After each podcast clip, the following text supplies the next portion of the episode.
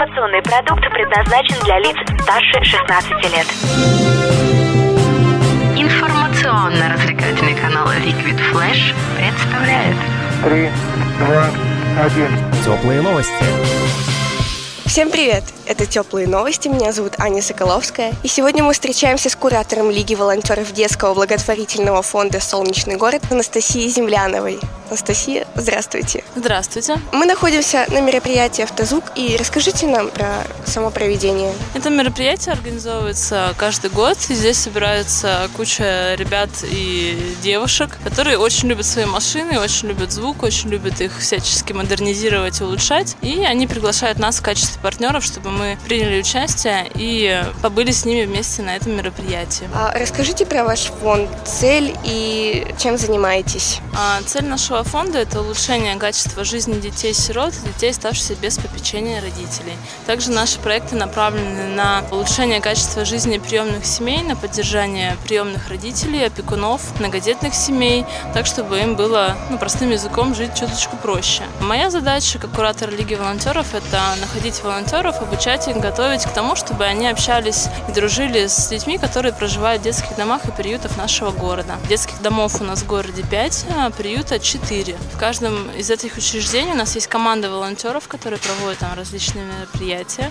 занимаются с детьми, занимаются репетиторством, организовывают различные праздники, мастер-классы, творческие, спортивные, и делают так, чтобы дети, пока они находятся с волонтерами, они отключались от своей привычной обстановки детского дома, потому что это всегда стресс, всегда тяжело, и побыли с волонтерами в хорошем настроении, и у них остались приятные о них впечатления, воспоминания. Помимо этого, наши волонтеры общаются с теми детьми, которые уже выпустились из детских домов. Когда ребята выпускаются из детских домов, им жить очень тяжело, потому что они одни и некому их поддержать. Поэтому наши волонтеры им помогают обустраивать жилье, помогают устроиться на работу, делать так, чтобы у них не было никаких проблем с соседями, потому что наши ребята могут отжигать и творить всякую фигню, и, ну, просто потому что их не научили себя вести по-другому. Это не их вина. Здесь задача волонтеров быть рядом, где-то подсказать, что-то рассказать, так, чтобы ну, наши уже взрослые дети могли коммуницировать более, скажем так, здорово со всеми людьми. А сегодня здесь на Автозвуке мы представляем наш один из самых старших проектов. Это проект «Больничные дети»,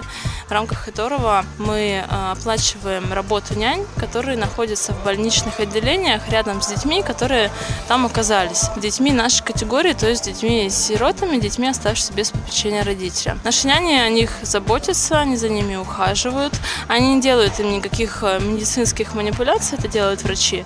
Наши няни именно находятся рядом и ну, делают так, чтобы пребывание ребенка в больнице было не таким стрессовым и ужасным, как если бы он там оказался один. Потому что когда ребенок, имеющий маму, папу, ложится в больницу, кто-то из родителей ложится вместе с ним, если он маленький. А если ребенок из детского дома попадает в больницу, то с ним никто не ложится. Поэтому он там находится один. И вот уже 9 лет назад было принято решение, что так быть не должно. И мы начали набирать штат нянь. Вот. Няни у нас сейчас около 20. Они работают в медицинских отделениях города и области. И сегодня мы здесь для того, чтобы устроить ярмарку и собрать некоторое количество пожертвований для того, чтобы оплачивать работу нянь. А сколько существует ваш фонд и вкратце, какие еще у вас есть проекты? Фонду у нас в этом году исполняется 10 лет, у нас юбилей, мы этому очень рады. А какие еще есть проекты? Есть проекты службы сопровождения приемных семей, в которых работают психологи и педагоги, которые выезжают в семьи города и области, а, там, где есть приемные дети, и помогают им, общаются, консультируют, потому что часто, особенно когда ребенок э, подросткового возраста, с ним начинаются всякие разные проблемы.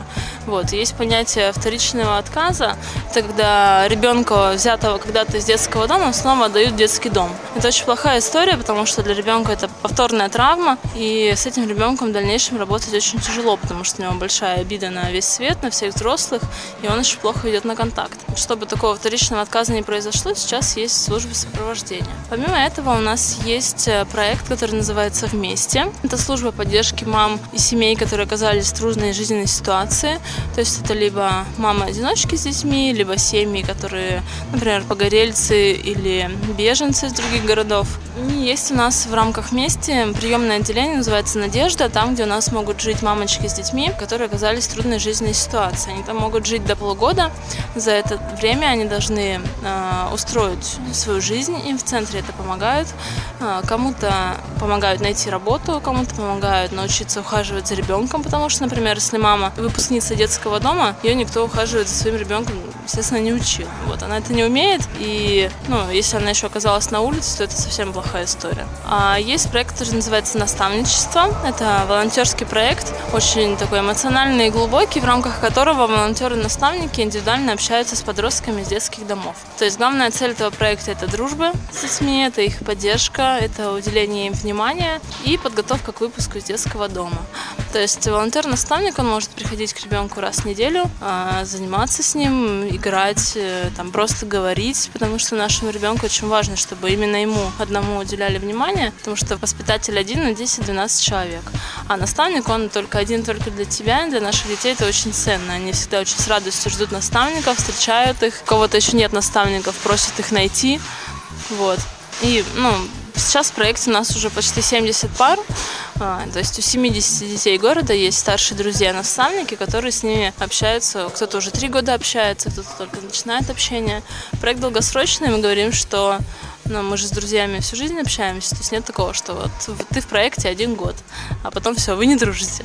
Такого нет. Ну, то есть наши дети есть уже, которые выпустились, до сих пор продолжают общаться со своими наставниками. Спасибо большое. Сегодня мы встретились с куратором Лиги волонтеров Детского благотворительного фонда «Солнечный город» с Анастасией Земляновой. Мы находимся на мероприятии «Автозвук» в столице вещания Liquid Flash. Это были теплые новости. Меня зовут Аня Соколовская. Всем пока! Теплые новости. Liquid Flash.